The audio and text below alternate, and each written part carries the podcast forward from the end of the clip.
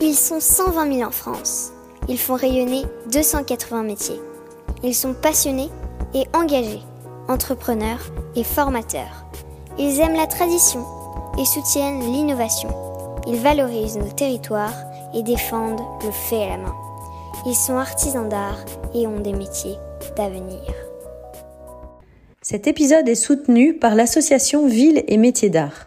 Ce réseau regroupe environ 600 communes qui s'engagent entre autres à favoriser l'installation de professionnels des métiers d'art dans la ville, organiser des actions de communication et de sensibilisation, développer le tourisme culturel et accompagner les actions de formation.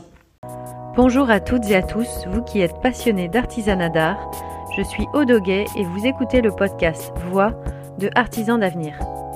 Avec Philippe Azet, nous avons créé Artisans d'avenir pour que l'artisanat d'art fasse de nouveau partie de notre quotidien. Nous accompagnons les artisans d'art et futurs artisans dans la construction de leurs projets, de l'orientation au développement de leur entreprise. C'est pourquoi nous invitons des artisans d'art à nous faire découvrir leurs réussites, leurs erreurs, leurs astuces de tous les jours et leurs défis de toute une vie. Un dialogue en toute transparence pour que l'aventure entrepreneuriale des uns puisse éclairer et inspirer celle des autres. Pour vous inscrire à nos événements ou pour suivre notre actualité, nos entretiens, nos témoignages écrits, nos ateliers de mentorat, abonnez-vous à nos pages Artisans d'avenir sur Instagram, Facebook et LinkedIn. Est-ce que vous connaissez l'entreprise qui fabrique à la main et vend 1 500 000 bougies par an? Elle a été créée en 2007 par Joël et Jean-Paul Cornier, deux passionnés de l'action. Amoureux du terroir et de leur région, ils ont fondé les bougies de Charroux dans l'Allier. Ce sont des bougies créées à partir de parfums conçus à Grasse et développés dans les ateliers de la maison. Labellisés RAL, ils revendiquent la qualité de leurs bougies les plus respectueuses de l'environnement et de la santé. Depuis 2017, c'est Pierre Cornier, leur fils, qui a repris les rênes et qui, ajoute, qui a ajouté sa touche geek. Cette entreprise artisanale ajoute à son savoir-faire celui du commerce de détail. Pierre a structuré tous les process pour gérer les stocks en temps réel et améliorer les performances des boutiques. Insatiable, il a fait le pari réussi de digitaliser les bougies de charroux. Alors écoutez Pierre parler de ce développement et des actions qui ont contribué à la performance de l'entreprise. Enfin, entendez-le parler de sa conviction à faire dialoguer artisanat et outils digitaux. C'est un plaisir. Belle écoute. Bonjour Pierre. Bonjour Aude. merci de, merci de m'accueillir. Peut-être pour commencer, tu pourrais nous expliquer un tout petit peu l'histoire euh, des bougies de charroux, comment tes parents ont créé la maison, euh, quel était leur moteur et comment l'aventure a démarré. Oui, avec plaisir. Avec plaisir. Euh, l'entreprise s'est créée en 2007. moi, j'ai un papa et une maman qui sont des aventuriers, des créateurs. ils avaient, avant d'avoir l'idée de créer des bougies de charroux, ils avaient un terrain de camping. C'était le rêve de mon père. Mon père était ingénieur informaticien à la base, ma maman institutrice. Et puis, euh, il a toujours voulu, voulu son terrain de camping. Alors, il l'a acheté. C'était une affaire qui tournait pas du tout, qu'on a mis 15 ans à remonter. Puis, au bout de 15 ans dans un terrain de camping, on commence à s'ennuyer un petit peu. Donc, ils ont revendu l'affaire. Et ils se sont dit, on n'a pas pris de vacances pendant un an, euh, pendant 15 ans, excuse-moi. Donc, euh, on va prendre un an de vacances. Alors, ils achètent la maison qui les fait rêver dans le village classé de Charroux. Ouais. Et puis déjà au bout d'un mois de vacances, ils commencent à s'ennuyer, à tourner en rond et ils se disent ben, finalement qu'est-ce qu'il y a à Charroux? Il y a euh, des confitures, du savon, de la moutarde, mais il n'y a pas encore de bougies, alors on va faire des bougies. Ma mère apprend à faire des bougies, mon père lui se met à travailler le bois euh, parce que ça, ça le faisait marrer. Euh, ils ouvrent dans la petite dépendance de leur maison une petite boutique, ça commence à prendre assez vite. ils choisissent des matériaux de qualité, des parfums qui viennent de Grasse. Alors ma mère a été autodidacte sur ce coup, elle a appris. À l'époque, l'entreprise s'appelait Bois et Bougies. Mon père faisait des objets en bois, euh, il tournait des objets en bois, il faisait des bancs en bois. Et ma maman a lancé un concept où, dans des pots de confiture, elle faisait des bougies parfumées uniquement avec des ingrédients labellisés, des parfums euh, sécurisés achetés à Grasse. Euh, et elle a ouvert sa petite boutique. Donc elle avait défini déjà le concept, enfin le concept aujourd'hui des bougies de charroux, c'était juste un pur hasard. Ouais, ok. C'est juste l'envie, il fallait un pot pas cher euh, dans lequel euh, un pot de confiture, quoi. Elle se retrouve, puis faire ses petits mélanges, faire ses tests. Euh, et très vite, par contre, elle a compris, mes parents ont compris que il fallait beaucoup de choix, beaucoup de parfums et de la que qualité. C'est les clients euh, qui étaient à ce moment-là les clients de, de, Charroux, enfin les personnes, euh, les, les, les, touristes, euh, les, les, habitants de Charroux qui, lui ont, qui leur ont indiqué qu'ils voulaient plus de parfums, plus de... Bah c'est ça, c'est-à-dire qu'à l'époque, je pense qu'elle proposait une trentaine de parfums déjà, et petit à petit, les gens disaient pourquoi vous n'avez pas ce parfum-là, pourquoi vous n'avez pas ce parfum-ci, ah bah tiens, je vais réfléchir, on va voir. Alors elle achetait ses parfums au demi-kilo, c'était hors de prix parce que bah, dans une bougie parfumée, ce qui fait le prix, c'est le parfum. Euh, et elle faisait ses recherches. Euh, et puis ce qui a vraiment, vraiment changé la donne, c'était six mois après la création de Bois et Bougies. Euh, ils ont l'opportunité de racheter dans le village de Charroux, qui est un village classé touristique, la plus vieille maison du village, la dernière maison à Colombage et en Corbellement, qui est au centre du village. D'accord. Et là donc, c'est celle qui constitue notre logo aujourd'hui, le logo rose de la maison, c'est ce qu'on appelle notre charloise, exactement. Et là donc mon papa vendait au rez-de-chaussée et ma maman euh, fabriquait à l'étage. Euh, voilà. Et euh, ça a démarré comme ça, ça s'appelait Bois et Bougie. Mon père, il est fils de commerçant, donc il, parlait tout le temps à ses clients, il vendait son produit et ma mère produisait à l'étage, puisque c'est une ex-institutrice très structurée qui faisait ses recettes. Et là, ça a vraiment démarré. Euh, ça a démarré au bout de combien de temps en fait? Au bout de six mois. Il y a eu un succès fou parce que c'était euh, un produit qualitatif, euh, des, artisans qui étaient authentiques, qui savaient parler de leurs produits. Aujourd'hui, ça a un peu changé, mais à l'époque, beaucoup d'artisans ne savaient pas parler de leurs produits. Et comment ils parlaient de leurs produits? Ça veut dire quoi savoir parler Avec amour, comment ils le produisaient. tu sais, nous, quand tu viens dans une boutique Charou, on n'a pas changé de discours. On t'explique d'où on vient, euh, quels sont nos meilleurs parfums qu'on te fait sentir, quel est notre label de qualité, puisque euh, on y reviendra, mais euh, quelques années après, ma, mère a fait labelliser les, les, bougies sur un label de qualité allemande, qualité de sécurité. Et tout ça, on l'expliquait incessamment à nos clients, on leur expliquait, on leur montrait nos meilleurs parfums, et puis ils ont découvert petit à petit, et ils revenaient, et ils étaient extrêmement fidélisés. D'accord. Et c'est ça qui a fait que la mayonnaise a pris. parce qu'il y avait un couple authentique qui vendait des produits de qualité à un prix raisonnable. À l'époque, je crois que la, la bougie, euh, le 60 heures était à 5,50€ ou 6 euros. Euh, et aujourd'hui, avec l'inflation, elles sont plus chères, mais on est quand même très très bien placé. On, vend des produits très quali à des prix euh, extrêmement raisonnables. Mm. Des produits qui sont toujours faits à la main, même encore aujourd'hui. Et alors, comment on fabrique une bougie à la main? Comment on fabrique une bougie à la main? D'abord, je crois qu'il faut préciser qu'une bougie, c'est très facile à faire. N'importe qui peut faire une bougie. D'accord. Euh, si tu as un bain-marie, au moins une casserole d'eau, un peu de cire, un peu de parfum et une mèche, tu sauras faire une bougie. La grande, grande, grande difficulté dans une bougie, c'est comme tous les métiers, c'est comment on fait un produit qualitatif. Et un produit qualitatif, ça veut dire quoi? C'est une bougie qui brûle jusqu'au bout, sans gâchis de cire, sans creuser, qui émet le moins possible de fumée noire et de suie. Donc ça veut dire une bougie où on maîtrise la combustion, pour qu'on ne, euh, pour qu'on ne, ne, relargue pas dans l'air et dans ta pièce à vivre euh, de la suie, euh, du monoxyde de carbone. Non, il faut qu'il y ait une vraie belle combustion, une belle flamme qui fume, qui fume pas. Donc ça, c'est beaucoup de travail. Et après, une bougie, bah, c'est un mélange secret de cire qui se marie avec une mèche. Une mèche est différente en fonction de la bougie. Elle peut être tressée ou pas. Son diamètre change.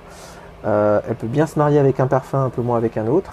Et tout ça fait que ben, c'est un vrai mariage intime entre un parfum un mélange de cire, une mèche, un récipient euh, pour atteindre la bonne température euh, et faire en sorte que ta bougie ait un brûlage propre. Voilà. Pardon pour cette explication longue. Bah non, pas du tout. C'est intéressant de comprendre. Et alors, donc euh, tu disais date de création en 2007. 2007 ouais. Et quelles sont les, étapes clés de l'entreprise? Tu vois, si on parle nombre de salariés, euh, nombre de bougies fabriquées. Ça marche. Euh, nombre de boutiques. Alors, les étapes clés, la première, je te le dis, c'est l'arrivée dans la plus vieille maison de Charroux. Ça, tu es dans un écrin que tout le monde voulait visiter, qui appartenait à des particuliers. Du jour au lendemain, tu as ouvert la porte et tu pouvais visiter une maison à Colombage et Orcobellement. Euh, Derrière. ça, c'était la maison de tes parents ou c'était la boutique euh, C'était la boutique. C'est devenu la boutique. C'est devenu la euh, boutique. Mes parents avaient acheté une autre maison dans laquelle ils ont démarré l'entreprise et ensuite ils sont six mois après ont pu racheter euh, cette. Ils ont l'entreprise ici. Ok.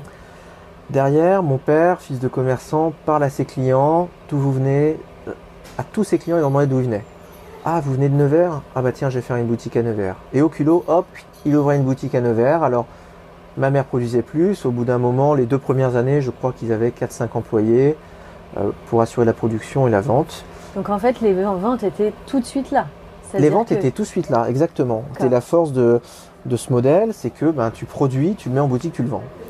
Et donc mon père, pendant des années, pendant les, dix premières années de la vie de l'entreprise, a passé sa vie à visiter ses boutiques et à demander d'où venaient ses clients, et ce qu'ils aimaient, et ce qu'ils aimaient pas, et ce qu'ils n'aimaient pas, pardon, et ouvrait des boutiques en fonction.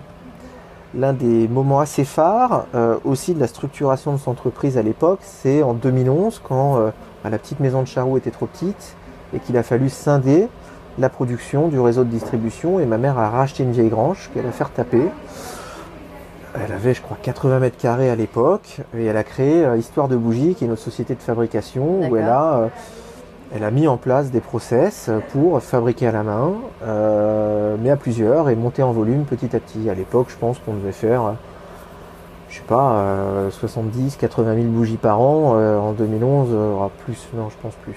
On ne comptait pas, tu sais, on n'était pas informatisé comme on peut l'être aujourd'hui. Mon père continuait à ouvrir des boutiques, il en ouvrait 2-3 par an au culot. Il y a des boutiques qui ont marché. Et alors, quelles sont les boutiques qui n'ont pas marché et pourquoi? Alors, les boutiques qui n'ont pas marché, euh, la toute première qui n'a pas marché, ah, ça a été un gros échec, c'était Hérisson, un petit village classé où mon père s'est dit tiens, euh, il y a un village classé à une heure de Charroux, euh, on y va. Ça n'a pas marché parce que d'abord il n'y avait pas autant de, de, monde, circulation. de circulation. c'était pas aussi abouti que Charroux, moins touristique, même si c'est un super village Hérisson, ça n'a pas cette aura-là. Euh, on a beaucoup appris, en fait, on a, on a appris notre métier du retail, c'est le mot qu'on emploie aujourd'hui, de commerce de proximité, on l'a appris au fil des années. Euh, et en fait, il y a, deux grandes, il y a deux grandes règles dans le commerce de proximité. Il y en a une, c'est l'emplacement. Si tu es mal placé, tu pars avec un énorme handicap. Et puis deux, il y a l'équipe.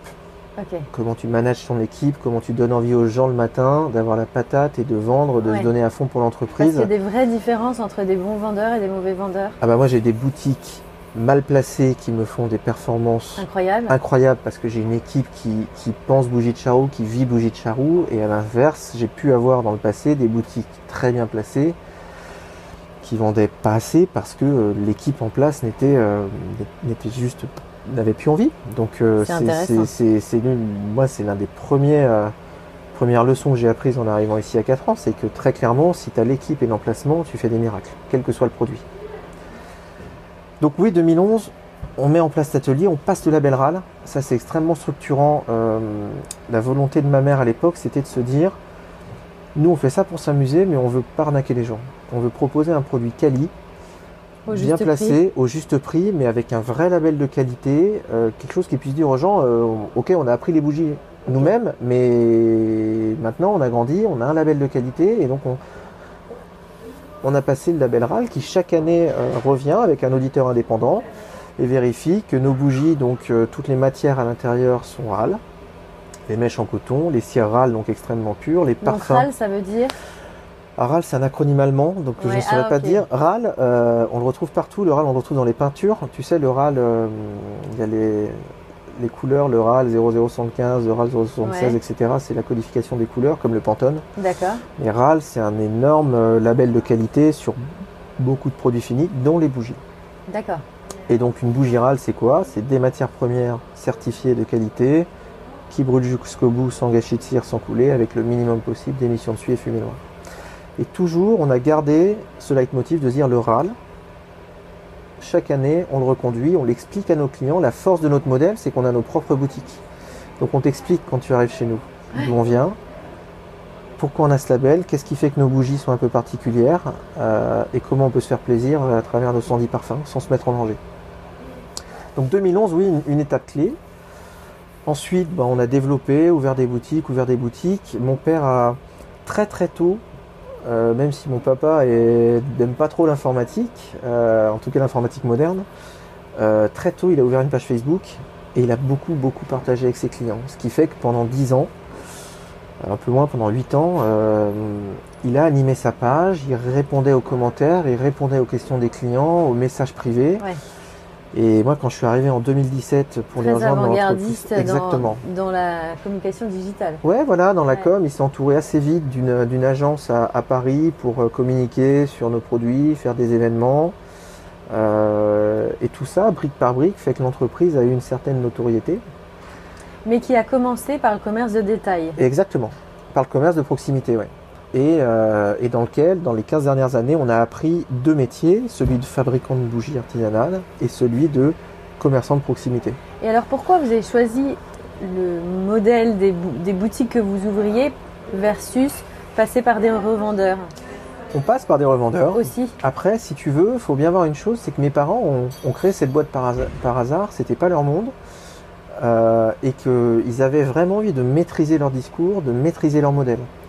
Euh, donc pour eux, c'était impensable d'aller sur des gros systèmes de distribution de type GMS, grande distribution, 15 euh, 000 revendeurs. ils n'étaient pas là pour faire de l'argent, ils étaient là pour s'éclater et maîtriser leur discours et surtout être sûr du produit qu'ils vendaient du discours qu'on offrait et ne pas tâcher leur nom en fait si tu veux. C'était leur, angoisse à l'époque. Et puis mon père euh, adorait euh, prendre sa voiture et, euh, faire la tournée. mon père, jusqu'à il y a trois ans, il faisait 60 000 km par an quoi. Ah. Et il visitait toutes ces boutiques. ils ont vraiment vécu Bougie de Charroux. Ils ont créé un truc formidable. Ce sont des créateurs. Et puis est arrivé en 2017, 2016 même, il commençait à se poser des questions. L'entreprise à l'époque avait 45 salariés. Je pense qu'on sortait 600 euh, 000 bougies, 600 700 000 bougies. Euh, et l'entreprise, c'était une belle TPE désorganisée. Et euh, il sentait qu'il allait falloir structurer, peut-être changer de façon de faire. Et, et, c'est une étape très dure. Donc c'était après les dix premières années en fait. Ouais, c'est ça. C'est ça. En 2017, j'ai rejoint l'entreprise avec dans l'idée qu'il fallait qu'on passe un cap et qu'il n'allait plus suffire ça n'allait plus être assez d'ouvrir des boutiques pour faire grandir. On ne pouvait plus grandir si on ne se réorganisait pas, si on si on digitalisait pas, si on structurait pas. Est-ce que... votre volonté, euh, c'était euh, à ce moment-là, vous aviez ouvert finalement boutique par boutique et la rentabilité 19 boutiques. 19 boutiques, donc c'était déjà pas mal, quoi. oui, on était euh, dont deux en Belgique, une au Canada déjà à l'époque. Et au début, en fait, pour parce que j'imagine qu'il y avait quand même un investissement au départ. Vous avez été suivi par des banquiers, vous avez. Alors non, mes parents au départ ont autofinancé. D'accord. après, ils étaient très crédibles vis-à-vis de leurs banquiers. Ils avaient déjà remonté une affaire. voilà. Moi, quand je suis arrivé en 2017, l'entreprise était saine, mais il y avait, si tu veux, il n'y avait pas de comptabilité analytique. Euh, le résultat de la fin d'année finançait, euh, on faisait un petit crédit et on, les banquiers nous suivaient, si tu veux, pour l'ouverture de chaque boutique, on faisait financer. Euh, mais il y avait besoin était de saine global. un peu l'ensemble. Bah, si tu veux, déjà, on savait pas quelle boutique rapportait, quelle boutique rapportait pas. donc, on a eu de belles surprises qu'on a commencé à, faire ce qu'on appelle de la comptabilité analytique, ce que souvent les artisans oublient, c'est-à-dire c'est quoi qui me fait vivre? Je, peux vendre 1000 produits, mais peut-être ne vivre sans m'en rendre compte que sur 5, par exemple. Donc ça, on, a fait de, beaucoup d'efforts là-dessus pour arriver à comprendre quelle boutique marchait, quelle boutique ne marchait pas. On a fini par en fermer deux d'ailleurs. Euh, on a euh, beaucoup structuré. Quand, en 2017, euh, il y avait une boîte mail bois et qui, qui recevait l'intégralité des courriers. Euh, qu'on dispatchait ensuite entre les collaborateurs. Euh, euh, on, traitait nos fichiers sur une clé USB. Il y a ma maman avait un cintre avec 10 clés USB, le fichier comptable, le fichier d'articles. C'était fou. Et, la boîte tournait. On y avait, on tournait parce qu'il y avait un tel attachement des employés. On était tout le temps dans l'urgence, on n'avait pas le temps de se poser des questions. Dans les employés, dans le nombre d'employés à ce moment-là, enfin, tu avais quel ratio en fait de, personnes qui étaient à la fabrication par rapport à, à ceux qui étaient euh, plus à la vente ou à l'administration On était, on, était 55-50 en 2017. 50-55, excuse-moi. On avait. Attends, je comprends pas. 50 personnes 50, à 55 personnes, ah puisqu'on avait 19 boutiques. Donc, euh, de fait, euh, Bien sûr. la majeure partie était en boutique. On avait une dizaine de personnes à l'atelier. Et dans les bureaux, on va dire, les gens qui avaient un travail de bureau, on avait ma maman qui s'occupait de la prod. Euh, on avait euh, qui a arrêté de fabriquer à ce moment-là. Enfin, ça oui, fait déjà peut-être oui, plusieurs. Ça euh, faisait déjà en 2017 depuis quelques années qu'elle est qu consacrée à la, gestion. elle travaillait avec Céline, notre actuelle responsable de prod, à essayer de, gérer les pics de production puisqu'on grandissait de 15% par an et qu'on fabriquait dans 100 mètres carrés. Il y avait quelqu'un qui était au revendeur, qui s'occupait de nos revendeurs. On avait des, des, managers multi-boutiques, on en avait deux. Euh, et puis il y avait mon papa euh, qui manageait les deux managers multi-boutiques. et puis moi qui suis arrivé, euh, et on avait aussi notre assistante et, euh, et, Caroline qui. On avait deux assistantes, une sur chaque société, Caroline et Béatrice. D'accord. Avec euh, un ordinateur pour deux, une boîte mail pour trois, un, un, pseudo logiciel de gestion de boutique caisse enregistreuse. Mais Facebook fonctionnait bien. Mais Facebook fonctionnait bien, les gens étaient extrêmement attachés à la marque, on ouvrait une boutique ou deux chaque année, on grandissait. Ouais. Euh, et voilà, on a ouvert, euh, tu me posais la question de savoir lesquels n'ont pas marché, on a ouvert Londres, on s'est planté royalement, euh, parce que c'était beaucoup trop tôt, on n'avait pas les moyens de nos ambitions, on n'était pas du tout visible. On a, visible parce que vous n'étiez pas dans un bah, quartier. si tu veux, pour, on était, on était dans une petite cour d'une petite rue, quoi. Donc c'était, c'était, c'était foutu d'avance. Par contre, on a appris beaucoup, beaucoup en termes de, d'export. Tu parles de Londres, mais J'imagine que, euh, est-ce que tes bougies, elles ont euh, le même prix quel que soit leur lieu de, vente? On essaye d'être cohérent. On essaye d'être cohérent. Après, Parce que du euh, coup, c'est très compliqué dans des villes comme Londres qui sont très chères, ou même Paris, de rentabiliser la boutique de la même manière. Comment vous faites? Alors, c'est une très bonne question. Comment on fait maintenant et comment on faisait avant sont deux questions différentes, puisqu'on n'avait pas la même taille d'entreprise. avant, on faisait pas, on perdait de l'argent. D'accord. C'est-à-dire qu'on avait, euh, c'était un pari, on avait des boutiques euh, qui tournaient bien et qui payaient euh, les, paris. Et, voilà. Et quand on a fait cette compte analytique, on s'est rendu compte effectivement que oh, on avait 5 boutiques sur les 19 qui payaient l'entreprise en fait. Et le reste, c'était, c'était. moi, je, je suis quelqu'un qui qui suis ingénieur de base, très cartésien dans les chiffres, quand j'ai vu les premiers comptes de résultats arriver, même si à la fin c'était positif, tu te disais, oh, faut pas qu'il y ait un accident. Quoi. Euh, maintenant, comment on fait maintenant euh, ben, On a atteint un niveau de, maîtrise de nos, de, de, nos process, de nos coûts, qui fait que quand on prend un pari, sauf gros accident, on sait quand même à peu près où on va atterrir. Mais parce qu'on a fait pendant 3-4 ans un énorme travail de compréhension, ben, qui n'est pas du tout incompatible avec l'artisanat, bien au contraire, mais de euh, qui est d'ailleurs même obligatoire, si tu veux continuer euh, euh, à produire à la main, et nous c'est notre ambition, si on veut continuer à produire à la main des bougies, il faut qu'on soit extrêmement performant dans nos choix financiers, dans la digitalisation de nos process. Et ce qu'on a fait ces quatre dernières années, c'est investir énormément dans la structuration de notre entreprise, la structuration digitale euh, et la structuration comptable. Parce que si tu n'as pas ça, si tu n'as pas une connaissance très fine, à un moment donné, tu vas au casse-pipe. Parce que tes réflexes d'avant de te dire, bah tiens, je vais ouvrir au hasard une boutique, ça ne marche plus. Parce que tu te mets à avoir des coûts de structure, une production qui a besoin de plus de moyens, plus d'employés, euh, des gens que tu recrutes qui, ne sont plus payés ni à produire ni à vendre, mais à manager. Donc tout ça, il faut que tu le payes. Et donc si tu connais pas bien ta structure, si tu n'as pas des outils efficaces, bah tu n'y arriveras pas parce qu'à un moment donné, au moindre accident, euh, ce sera foutu. Parce que le risque, par exemple, d'une, d'une boutique euh, le fait d'organiser tes process te permet de mieux savoir, enfin, de mieux gérer tes stocks. D'un côté la production et de l'autre côté la vente. Oui. Qu'est-ce que, qu'est-ce que ça permet en fait concrètement? Alors, bah, tiens, je vais te donner un exemple. Moi, je suis arrivé en 2017. Euh, à l'époque, le deal avec mes parents, c'était papa s'occupait de la gestion des boutiques, maman s'occupait de la production, et puis moi, je, structurais et je voulais vraiment passer cette marge de la TPE désorganisée à une PME structurée. C'est-à-dire, ni plus ni moins que te donner une bonne colonne vertébrale pour pouvoir grandir. Un enfant, c'est pareil, si sa colonne vertébrale est défaillante, la croissance va être compliquée. Bah, une entreprise, c'est pareil. Euh, et ça voulait dire quoi? Ça voulait dire être capable de mesurer en temps réel euh, dans chacune de nos boutiques ce qu'on avait en stock, nos prévisions de stock. Quand je suis arrivé en 2017, on faisait les commandes boutique tous les lundis, on imprimait 300 euh, pages. C'était le stock boutique qui était faux tout le temps. Et on, levait notre doigt en l'air là et on se disait bon allez, eux ils ont 200 myrtilles, ça suffit, ça suffit plus. Ah non allez, vas-y rajoute-en 100 ici, rajoute-en 200 là, rajoute 40 chèvrefeuilles ici. Et en fait, quand on a, quand on a digitalisé, quand on a mis l'intégralité de nos boutiques sur un système en temps réel, qu'on a vu en temps réel notre stock et ce qu'on consommait, et qu'on s'est dit, bah tiens, rationalisons notre stock, on a diminué de 20% sur le réseau entier notre, stock. 20% ça représentait le stock de deux, deux boutiques complètes. Parce que en fait, à ce moment-là, tu adaptais les stocks en fonction de ce que en fonction d'un ressenti, en fonction de ce que disait ta boutique. Alors que maintenant, je l'adapte en fonction d'un nombre de jours de stock que j'ai décidé d'avoir en sécurité en boutique. Et le nombre de jours de stock que tu as décidé d'avoir, c'est lié aux ventes faites dans cette boutique C'est lié aux ventes faites dans la boutique, c'est lié à ma capacité de trésorerie. et voilà, et quand tu as 20% de stock en trop, dit autrement, tu as euh, plusieurs dizaines de milliers d'euros qui dorment en stock, qui ne vont être vendus que probablement dans 6 mois.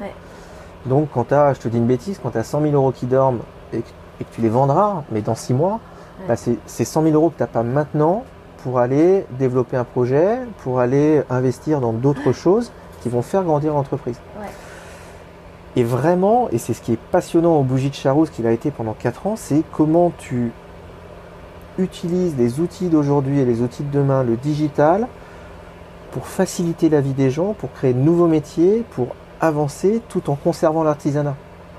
On pourrait tout à fait faire le choix de se dire, bah, finalement, euh, c'est des bougies parfumées, euh, je vais trouver un acteur chinois qui va me les faire pour mille fois moins cher.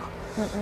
Euh, les vendre au même prix. Les vendre au même prix, ça ira bien. Non, nous, on a fait le choix de se dire, on fait vivre nos territoires, il y a des gens qui produisent à la main.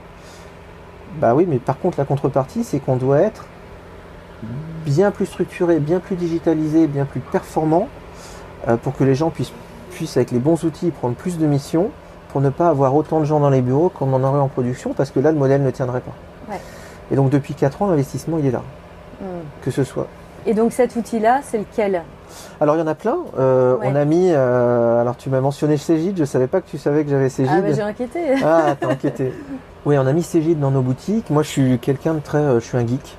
Donc j'adore tout ce qui est full cloud, donc tout ce qui est hébergé en ligne. J'adore tout ce qui est instantané.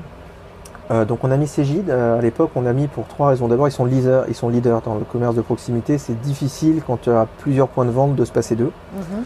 Sur la partie euh, distribution.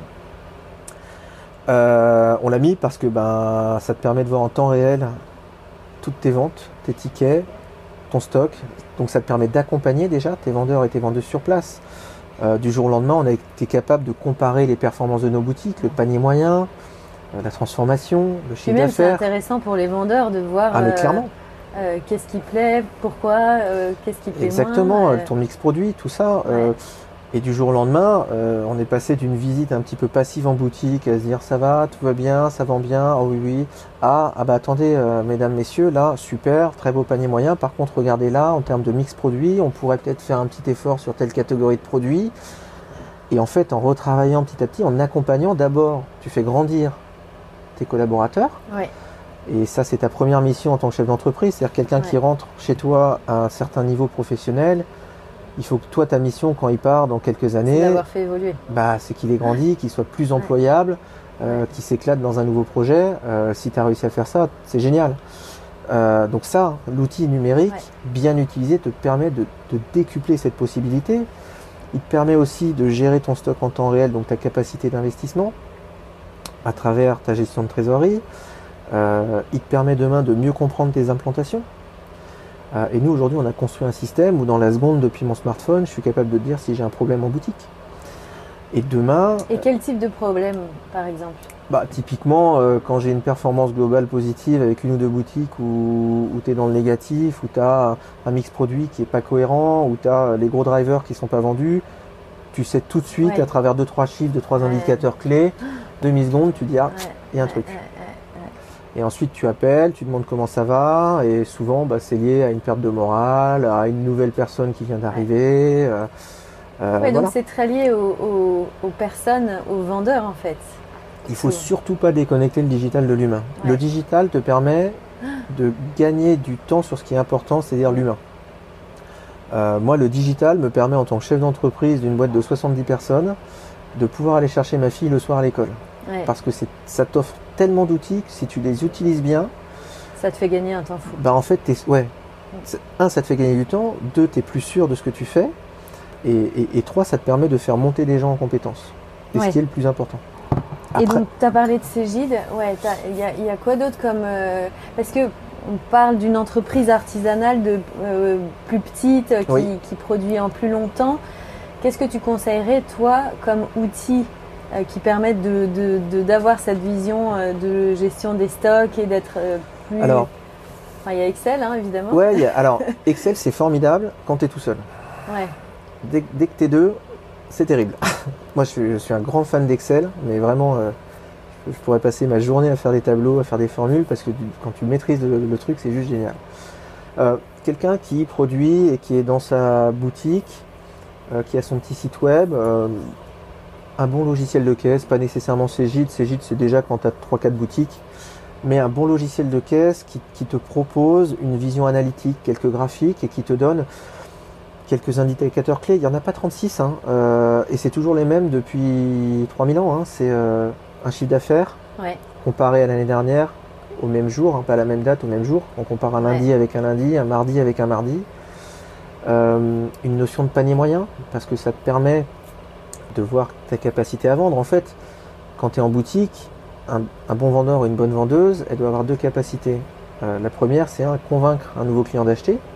Ça, c'est le taux de transformation. C'est-à-dire sur 10 clients qui sont en boutique, si j'en ai vendu un neuf, j'ai 90% de taux de transformation, c'est super. Donc ça, c'est un premier indicateur.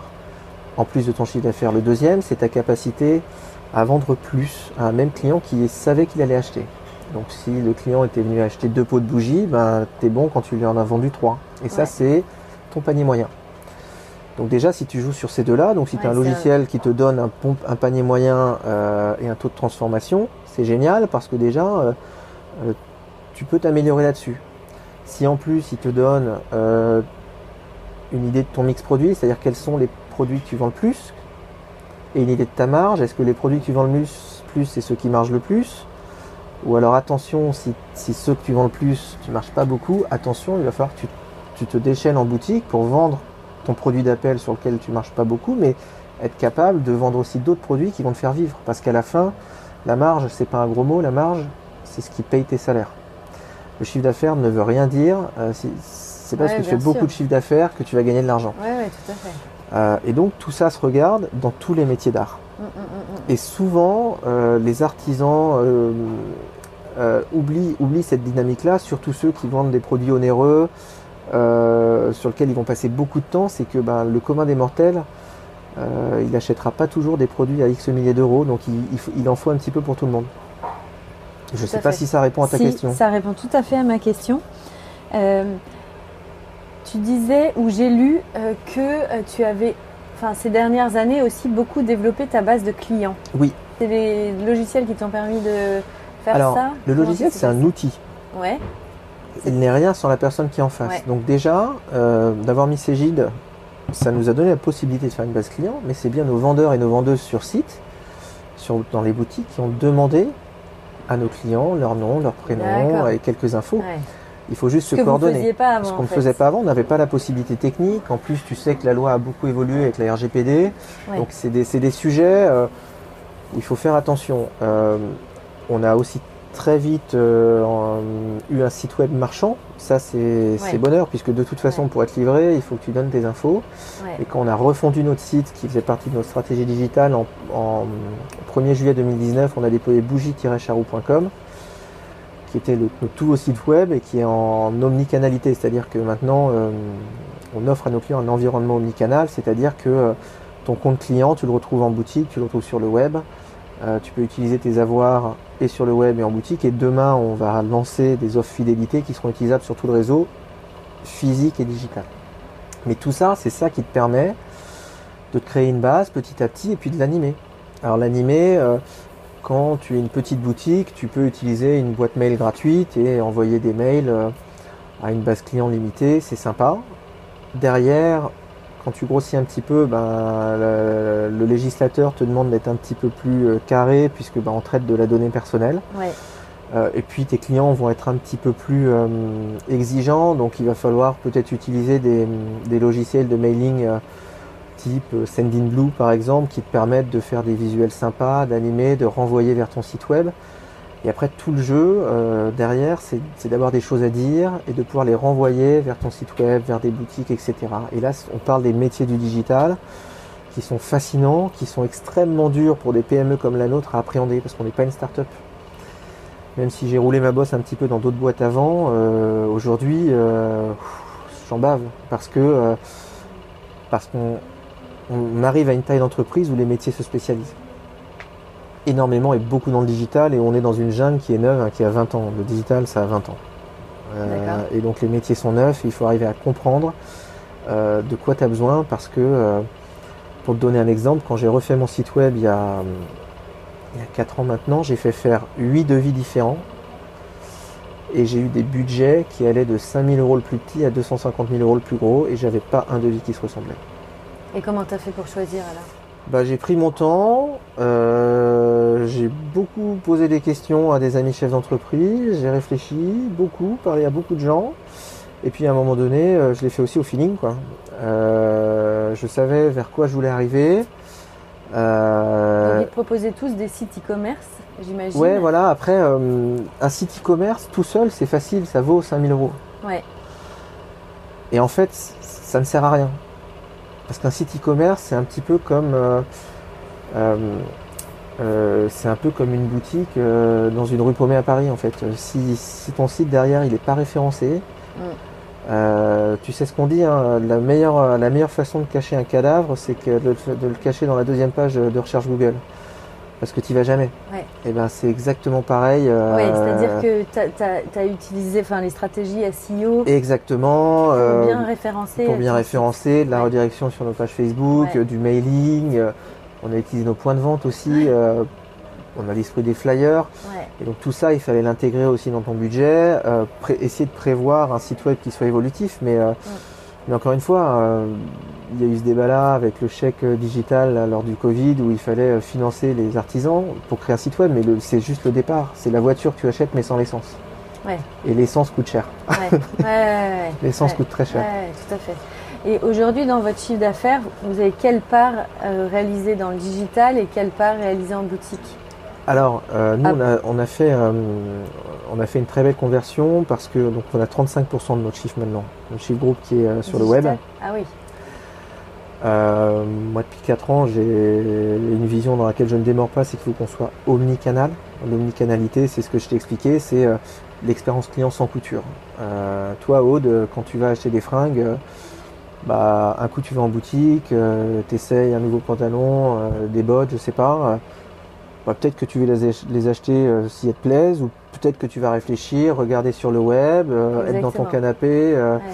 euh, T'as le dire, deuxième effet qui se coule. entre voilà, exactement. Et derrière, bah, Ouais. le- c'est- ce sont de nouvelles méthodes de consommation et à mon sens, euh, c'est euh, les GAFA qui ont drivé ces expériences-là et on ne te pardonnera plus, quelle que soit ta taille, euh, ton manque de qualité expérientielle. Ouais. Donc il faut investir là-dedans. Je me perds un peu là, ça va ou j'ai répondu Non, à ta question non, non, c'est très intéressant au contraire parce que pas- vous êtes passé d'une stratégie très euh, retail Oui. finalement à une stratégie beaucoup plus euh, grande et transversale, Omnicanal. omnicanal, voilà. Ouais, et, avec une, une, enfin, beaucoup de, de ventes réalisées grâce au digital. Et donc c'est intéressant ce que tu expliquais aussi. Tu as parlé de la stratégie SEO, de la- du référencement du site, de l'importance. Oui. Euh, les réseaux sociaux sont importants aussi dans ces, Les réseaux sociaux, par ils rapport sont au vitaux. SEO. Ils sont vi- vitaux. D'accord. En fait, si tu veux, euh, il y a deux choses. Si, si on repart euh, de ta question qui disait comment un plus petit artisan peut en profiter. Un plus petit artisan, il faut tout de suite qu'il fasse sa page Facebook. En fait, Instagram peut-être maintenant qu'il faut bien plus. comprendre, en fait, c'est des, des outils. Le commerce, lui, il n'a pas changé. Le commerce, c'est bête et méchant. Tu as un bon produit, tu accueilles bien tes clients, le bouche à oreille se fait. La seule chose qui a changé, Ouais. c'est l'échelle, l'effet d'échelle. Donc la question, c'est pas de savoir si c'est Instagram, Facebook, TikTok. Chaque business est différent. Euh, tu vas pas, euh, tu vas pas aller vendre des tractopelles sur TikTok, on s'en fout. Oui. Sur TikTok, euh, tu vas vendre des tractopelles, euh, tu vas pas vendre des chars d'assaut sur TikTok ou sur LinkedIn. Non, c'est le président de la République qui va signer le contrat. Tu vois ce que je veux dire? Il y a chaque outil est différent en, fonction de ce que tu vends. Par contre, la mécanique est toujours la même. Et pour des commerçants de proximité, une page Facebook ou un Insta dans le vestimentaire, euh, dans l'artisanat, c'est vital parce que derrière, sur Google, euh, Google My Business aussi, euh, c'est vital parce que derrière, tu accueilles bien ton client, il est content, il va te faire un petit like, il va te faire un petit pouce, euh, il va te poser des questions en message privé et il faut lui répondre. C'est pas du temps perdu, c'est du, c'est du, du temps construit. C'est ce qui fait ta fidélité. Et aujourd'hui, c'est un job que mon, mon, père a fait avec brio, euh, qui fait qu'aujourd'hui, on a, tu vois, on a une communauté sur Facebook, on a 70 000 fans. C'est petit, c'est pas beaucoup à notre taille d'entreprise. Par contre, c'est des gens qui sont tellement impliqués. Nous, quand on fait un post, on a entre 200 et 800 likes et on a entre 30 euh, et 200 commentaires en moyenne. C'est une fourchette large en fonction de la période. Il y a des marques aujourd'hui, euh, concurrentes ou pas, ou dans d'autres métiers, qui ont 300, 400, 500 000 fans, qui font un post, il n'y a rien. Il n'y a rien qui se passe. Oui, parce que vous avez engagé, on a construit, engagé, construit, la communauté. Moi, ça m'intéresse pas d'avoir, euh, de faire un milliard de chiffre d'affaires si derrière j'ai juste des gens qui, consomment pour consommer. Nous, ce qu'on fait, ça a du sens. On, fait. comment vous l'avez construite cette communauté fidèle alors? Bah, et Avec de l'authenticité en fait. C'est-à-dire que nous, on n'a jamais prétendu avoir les meilleurs produits du monde. On fait juste des produits bons, de qualité. On s'améliore chaque année. Euh, on dit comment on les fait. Euh, il y a plein de choses à améliorer mais on vous le dit. Et on vous partage des choses de notre quotidien, on vous dit où on en est, et, on essaye d'être authentique au maximum. Euh, moi, je ne vais pas te faire croire que mes bougies n'ont aucun impact écologique, c'est faux. Personne n'a besoin de bougies. Bien sûr. Euh, par contre, derrière, on a une vraie volonté de faire vivre nos territoires, de faire les choses du mieux qu'on peut. En termes d'écologie, on pourra revenir si tu veux, mais on a, on a un plan de transformation qui est, euh, qui est extrêmement ambitieux, mais, euh, mais on roule pas des mécaniques si tu veux. On va pas te faire croire que euh, si tu brûles une bougie, on va sauver la Terre. Non, c'est pas notre vocation. Hmm. Nous, on est une petite PME artisanale qui grandit, qui fait vivre des gens sur notre territoire et c'est déjà bien assez. Mais on va pas sauver le monde. Oui, vous êtes votre message est complètement authentique, transparent et mais et mais les clients qui rentrent dans la boutique, c'est les mêmes clients que tu vas retrouver sur les réseaux sociaux. Ils vont oui, c'est les mêmes. Ah oui, oui, qui vont interagir avec nous, qui vont nous dire quand ils sont contents et qui vont nous dire aussi quand ils ne le sont pas. Hmm. Euh, nous, on a un positionnement qui fait qu'on touche euh, toutes les classes, euh, toutes les catégories sociales. On a un produit, on a un panier moyen à 25 euros. 60 heures de brûlage chez nous, c'est 9,50 euros. on touche tout le monde. On a des produits quali. Euh, on touche même des gens qui achètent luxe. Hein. Il y a des gens qui ont les moyens de mettre 90 euros et qui le font dans des bougies, mais qui viennent chez nous parce qu'ils ont des parfums ou une histoire qu'ils ne retrouvent pas ailleurs. Ouais. On vend pas la même chose. Euh, et ces gens-là interagissent avec nous euh, sur les réseaux. et c'est fascinant. Moi, pendant deux ans, je l'ai fait en direct. maintenant, je le fais plus parce que parce que c'est un métier à plein temps et je suis plus assez bon pour le faire. mais c'est fascinant. Les gens interagissent avec la marque nos prestataires qui travaillent avec, nous sont bluffés et se disent euh, c'est dingue, euh, il y a peu de marques qui ont un, tel, euh, en, langage scientifique, s'appelle le taux d'engagement. Un tel taux d'engagement, autant de gens qui, vivent pour la marque et qui nous accompagnent au quotidien. Ouais, ouais. Et si on parle de la période Covid, parce que finalement vous avez été assez médiatisé, j'ai l'impression, pendant cette période-là, et comment comment c'est arrivé et et vous êtes, vous êtes énormément développé à ce moment-là? Est-ce que c'était parce que tu avais mis en place tous ces processus et que ça a payé à ce moment-là? Comment euh? Alors, énormément développé, on s'est toujours énormément développé. En ratio, on a toujours fait entre, entre 10 et 25% de croissance annuelle. Euh, ce qui a changé, et tu as raison, c'est notre visibilité.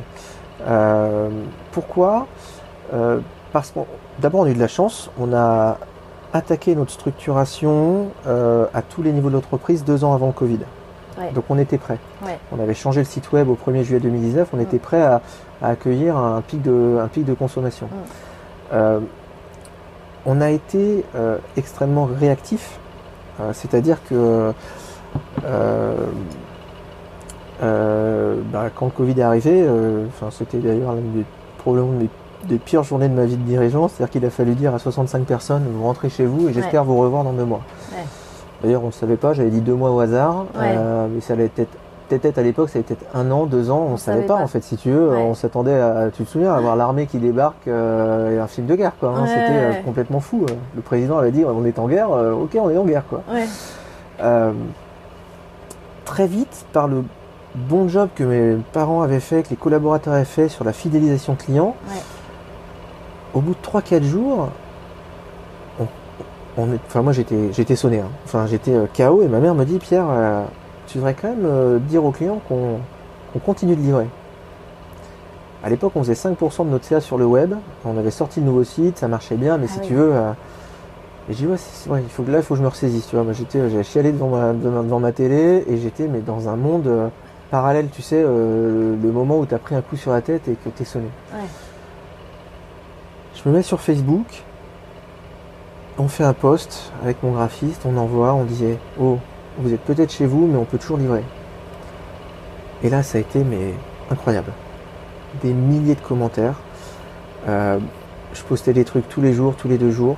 Euh, avec ma femme, on avait notre fille à l'époque, elle avait un an et demi euh, à la maison. Euh, ma femme avait repris notre activité, donc je télétravaillais le matin, je me levais à 6h du mat jusqu'à midi, quasiment pour faire que du Facebook et répondre aux milliers de messages qu'on avait. Euh, oui, pour assurer le relais en pour fait. assurer le relais. Mon épouse, elle, gardait la petite. L'après-midi, on changeait. Et le soir, la petite dormait à 8 heures et je refaisais du Facebook jusqu'à minuit.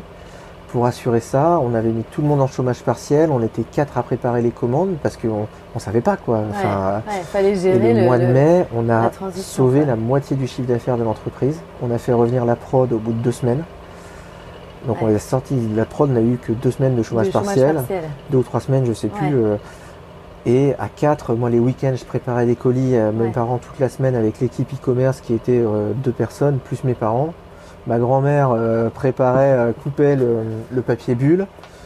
Euh, et on a sauvé la moitié du chiffre de mai. Et en fait, du jour au lendemain, on est passé de 5 à 35% de notre CA sur le web. Et Ah ça, ouais. ça ne s'est jamais démenti. En fait, ce qu'on a vu au Covid, c'est une Ouais. accélération Une- un de la, rattrapage de la méthode de consommation, oui. Un rattrapage que je, que je comptais mettre 5 ans à faire, on l'a fait en 6 mois. Ouais. Et après, dès Et- que les boutiques ont pu réouvrir, t'as tout ce chiffre d'affaires est reparti. en fait, euh, ça n'a les deux sont alimentés. Le pari qu'on avait fait il y a deux ans a été gagnant, c'est-à-dire que l'omnicanal t'alimente les deux canaux. d'accord. Euh, c'est pas parce que tu vends plus sur le web que tu vends moins en boutique. Et la deuxième chose, euh, parce que tu me posais la question de la notoriété, c'est qu'on a été quand même l'une des rares boîtes de France à montrer que c'était possible. Ouais. Parce qu'aujourd'hui, quand même, le- il y a quand même deux gros sujets. Il y a la transition écologique et la transition digitale. Euh, il y a la moitié des boîtes de France aujourd'hui, c'est un avis personnel, il y a deux ans qui n'étaient pas équipées et Mm. qui allaient couler parce que euh, parce que tu ne peux pas faire sans, c'est pas Mm. possible. Mm. Euh, et en fait, nous, on a prouvé que c'était possible. C'est-à-dire qu'on a on est reparti sur un chemin de croissance. On a euh, au, au- au- au cœur du premier confinement, j'ai signé pour un nouvel atelier et j'ai enclenché le processus de rachat de l'entreprise à mes parents parce qu'on y croyait. Ouais. Euh, mais j'étais quand même charrette. hein. j'étais, Ouais, euh, ouais, j'ai sûr. signé en mode de toute façon, c'est maintenant. Si on le fait pas, on est mort dans deux ans parce qu'on on ne sait plus le faire. Euh, mais ça, on a pu le faire parce qu'on avait fait les bons investissements digitaux. Et donc, ça a donné à beaucoup de responsables politiques euh, locaux euh, l'idée que finalement, c'était possible de faire ça, d'être un artisan qui se digitalise, Mm. qui fait des investissements, qui fait vivre des gens. Et ça nous a donné une énorme visibilité. Euh, On a eu euh, le prix coup de cœur euh, de BFM Business l'année dernière, euh, prix coup de cœur e-commerce, parce que on, on a montré que euh, le commerce de proximité, c'est compatible avec le commerce en ligne et que les deux s'alimentent. Et qu'en fait, d'ailleurs, et c'est vrai, les deux ne peuvent plus euh, vivre l'un sans l'autre, c'est pas Ouais. possible. Et les gens qui croient qu'ils pourront continuer à faire leur petite boutique dans leur coin sans un, sans un minimum. D'une page Facebook ou, euh, ou d'un petit mailing, Ouais.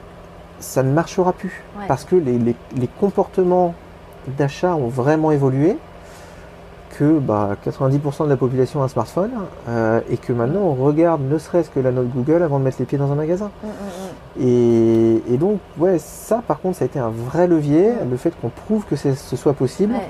et ça nous a donné un, un- un- un tremplin. euh, et on a été extrêmement média- médiatisé pour une boîte de notre taille euh, dans les deux dernières années. ouais. Ouais. Et c'est une chance, on en est vraiment euh, ravis. Ok. Je reviens à une question du début. Tu fabriques, enfin, combien de, de- de bougies fabrique une personne par jour pour avoir une petite ordre de grandeur? Alors c'est un peu dur à te répondre parce que nos bougies elles sont faites en deux jours, puisqu'elles sont faites en deux couches. D'accord. Euh, après, on estime que quelqu'un est capable de faire en ce moment, euh, ouais, je vais te dire une bêtise, mais je dirais 250-300 bougies jour. D'accord. Tout l'enjeu aujourd'hui dans notre nouvel atelier, que tu viendras visiter, hein, j'espère. Bah j'espère, j'espère, je le souhaite, bien sûr. Euh, tout l'enjeu aujourd'hui, euh, c'est d'arriver à passer à cap, tu vois, en production. On, on a fait un nouvel atelier de 1000 mètres carrés. Euh, J'en suis très fier parce qu'on a beaucoup investi dans le confort salarié. On a fait un truc où il y a une résolution sonore, où il y a un confort maximal pour les salariés. Euh, tout l'enjeu là, on se rend compte que il faut qu'on arrive à passer cette étape de comment devenir un artisan industriel. C'est-à-dire continuer à faire nos bougies à la main, mais à prendre les bons côtés de l'industrie bah, pour pouvoir systématiser et monter. Parce que notre enjeu aujourd'hui, il est très clair, hein, il est de monter en un an de 6000 bougies par jour à 15 000. D'accord. Et dans 3-4 ans, de faire de, de passer de 15 000 à 45. Oui, donc là, tu es obligé d'industrialiser l'outil. Industrialiser, mais en gardant ce qui constitue notre artisanat. Tu comprends ce que je veux dire? C'est-à-dire qu'on fera toujours nos mélanges à la main. Nos mélanges de cire, nos mélanges de parfums, ce sont toujours des gens qui le couleront parce que, euh, euh, parce que euh, ça fait vivre la bougie, parce qu'il n'y en a pas une qui est pareille que l'autre. Mais tu sais, derrière, tu te poses la question de l'étiquetage, du fermer le beaucoup, tous ces gestes qui sont d'ailleurs qui font mal aux mains. Aujourd'hui, aujourd'hui, on a changé une étape de production, autant pour des raisons de, de préservation de la santé de nos collaborateurs que de productivité, c'est que maintenant nos mèches elles sont, elles sont automatisées, c'est-à-dire que la mèche est mise par une machine. Parce que c'est pas quelque chose qui contribuait à l'artisanat, c'est quelque chose qui faisait très mal aux mains, ça, ça faisait des. Euh, oui. Tu sais, au niveau du tendon et du poignet, ça faisait des maladies pro qui étaient dures à gérer. Et on s'est dit à un moment donné, euh, un million et demi de bougies, euh, à 3 millions, euh, tout le monde va être. Ouais. Enfin, oui, ta première des, responsabilité de dirigeant, c'est de protéger la santé de ton salarié. Euh, ouais. Ben ça, c'était clairement un process qu'il fallait arrêter. Euh, et là, on, on, se pose plein d'autres questions sur comment on arrive à continuer euh, à produire à la main. Bah, c'est en mixant l'outil industriel, le digital et les gens, en faisant monter les gens en compétences. Et c'est un système vertueux parce que derrière se créent de nouveaux métiers. Tu peux faire des évolutions internes, tu peux faire venir des gens de l'extérieur tout ça se nourrit et fait que ben, tu n'auras pas la même routine dans les 30 prochaines années. Quoi. Ouais, Donc c'est assez, sûr, assez passionnant. C'est intéressant. Bah écoute, je te remercie. Est-ce qu'il y a d'autres choses que tu t'aurais pas dites qui mériteraient d'être euh, dites? J'ai déjà oublié tout ce que je t'avais dit, ah. tellement je suis un grand bavard. euh, non, non, euh, nous on fait les choses avec passion. Je suis hyper content de t'avoir euh, d'avoir partagé ça avec toi. Voilà, si vous voulez venir découvrir, oui, c'est, je vais partager une, ouais. une passion. Quoi. C'est formidable. Donc un grand merci Aude. Merci beaucoup Pierre. Merci.